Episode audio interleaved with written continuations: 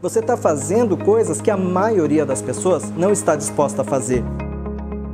O negócio cresce à medida que você cresce por dentro. Então é o que eu digo, o preguiçoso vai ficar para trás. O preguiçoso ele sempre vai beber a água barrenta. O desbravador ele vai lá na fonte.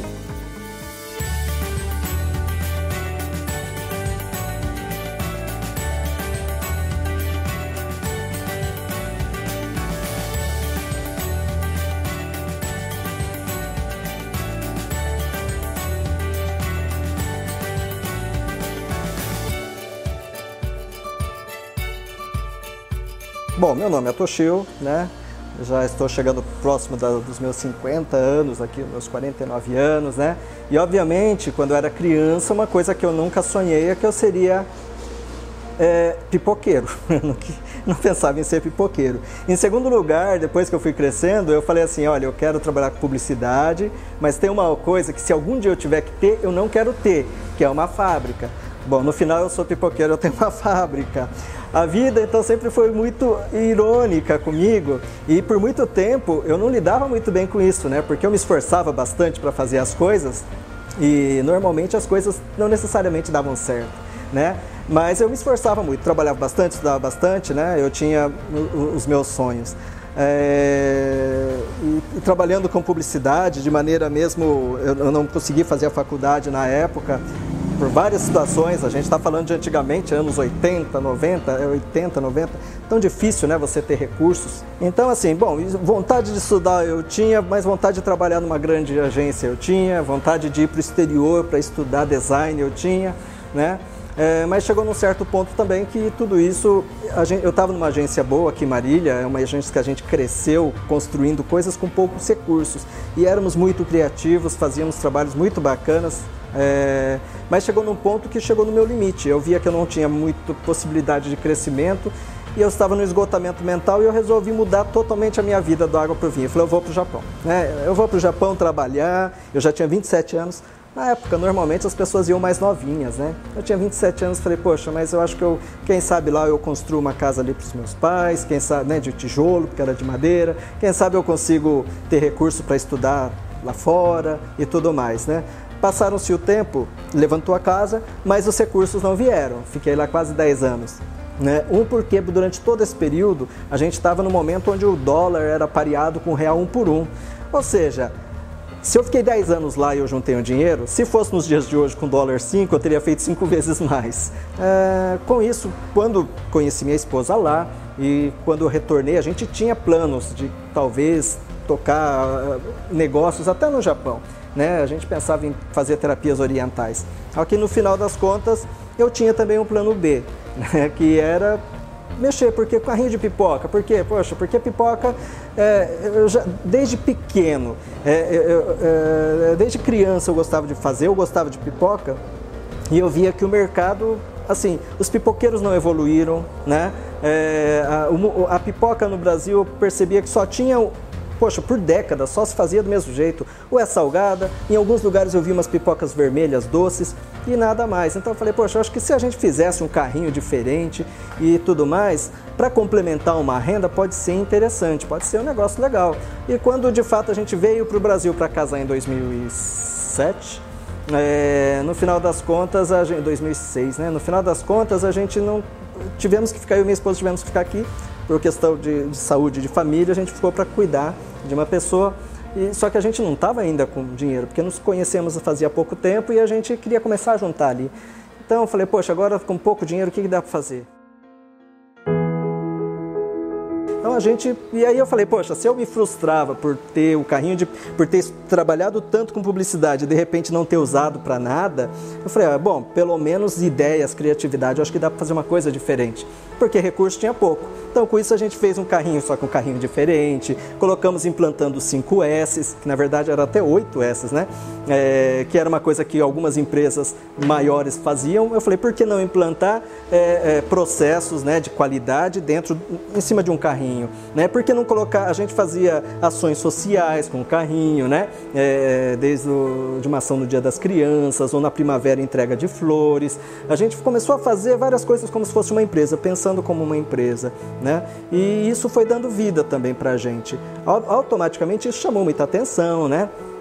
das pessoas e trouxe o marketing gratuito, porque quando você não tem dinheiro para pagar para fazer o marketing. Na época não se falava de rede social, então você tinha que ter a publicidade tradicional, né? Então fazer uma coisa diferente chama atenção para o bem ou para o mal, né? Então você faz uma coisa legal, vai atrair olhares, né? E curiosidades. Então com isso a gente começa a resgatar um pouco desse dos valores perdidos com o tempo que era do ambulante. Aí tinha os kits que a gente colocava é, é, para a pessoa poder é, ter a balinha, para ela poder limpar a mão. Né? Tinha uma série de coisas, inovações e principalmente o atendimento. A pipoca não era vendida em copo. Mas, Toshio, como que você teve a ideia de fazer? Hoje vocês vão encontrar muitos genéricos por aí, tudo aí no copo, tá? E por que no copo? Porque eu precisava de um produto com uma maior durabilidade, né? Que pudesse durar mais tempo, só que eu não tinha dinheiro para comprar uma máquina que fizesse, sabe, uma empacotadora para fazer aquilo. Era muito dinheiro. Mas o que, que eu tinha? Eu tinha dinheiro para poder comprar 25 copos, que é o pacotinho mínimo que tem aqui.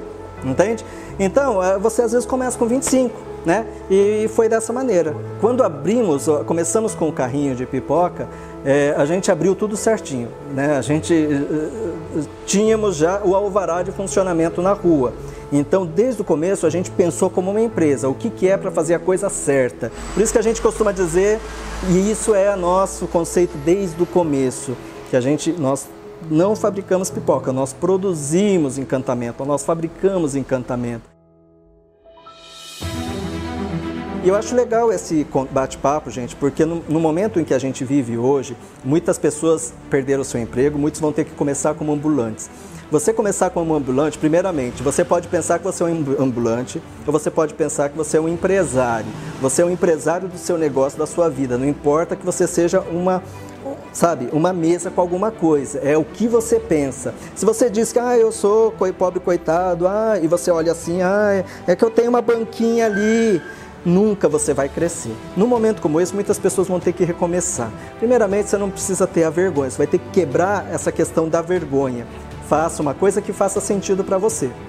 Segundo, você tem que ter orgulho daquilo, porque graças a Deus você está tendo uma ideia iniciativa de começar, independente de onde você começa. E trate-se bem, considere-se vista bem, seja, sabe, esteja bem alinhado, né? Por outro lado, ser ambulante trouxe o quê? Trouxe uma energia pra gente e uma visão, porque quando a gente fala pipoca, e a pipoca Pops foi a primeira pipoca colorida com sabor do Brasil, né?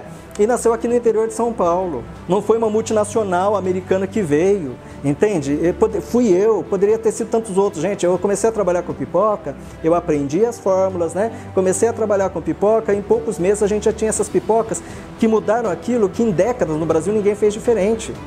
Eu sou diferente demais? Não, só sou curioso. Eu só sou, assim, talvez, acho que a minha característica é porque eu, eu sou inconformado. Né? Eu não me conformo porque eu passei mais de três décadas inconformado com a minha situação de lutar e não conseguir nada que por natureza eu sou inconformado, eu não aceito uma derrota fácil, eu não aceito é, uma coisa simples demais, eu não aceito que as coisas sejam é, é banais, eu quero alguma coisa legal. É, eu, se você vai fazer um, sei lá, um, um bilhete, você comprou um presente para alguém, mais importante do que o presente normalmente é o bilhete. Existe um conceito aí de que normalmente né, grandes empreendedores já quebraram quatro, cinco, seis vezes, tá? É, então, assim, existe isso. Mas por quê? Porque você vai aprendendo e às vezes porque você arrisca mais. Você está fazendo coisas que a maioria das pessoas não está disposta a fazer.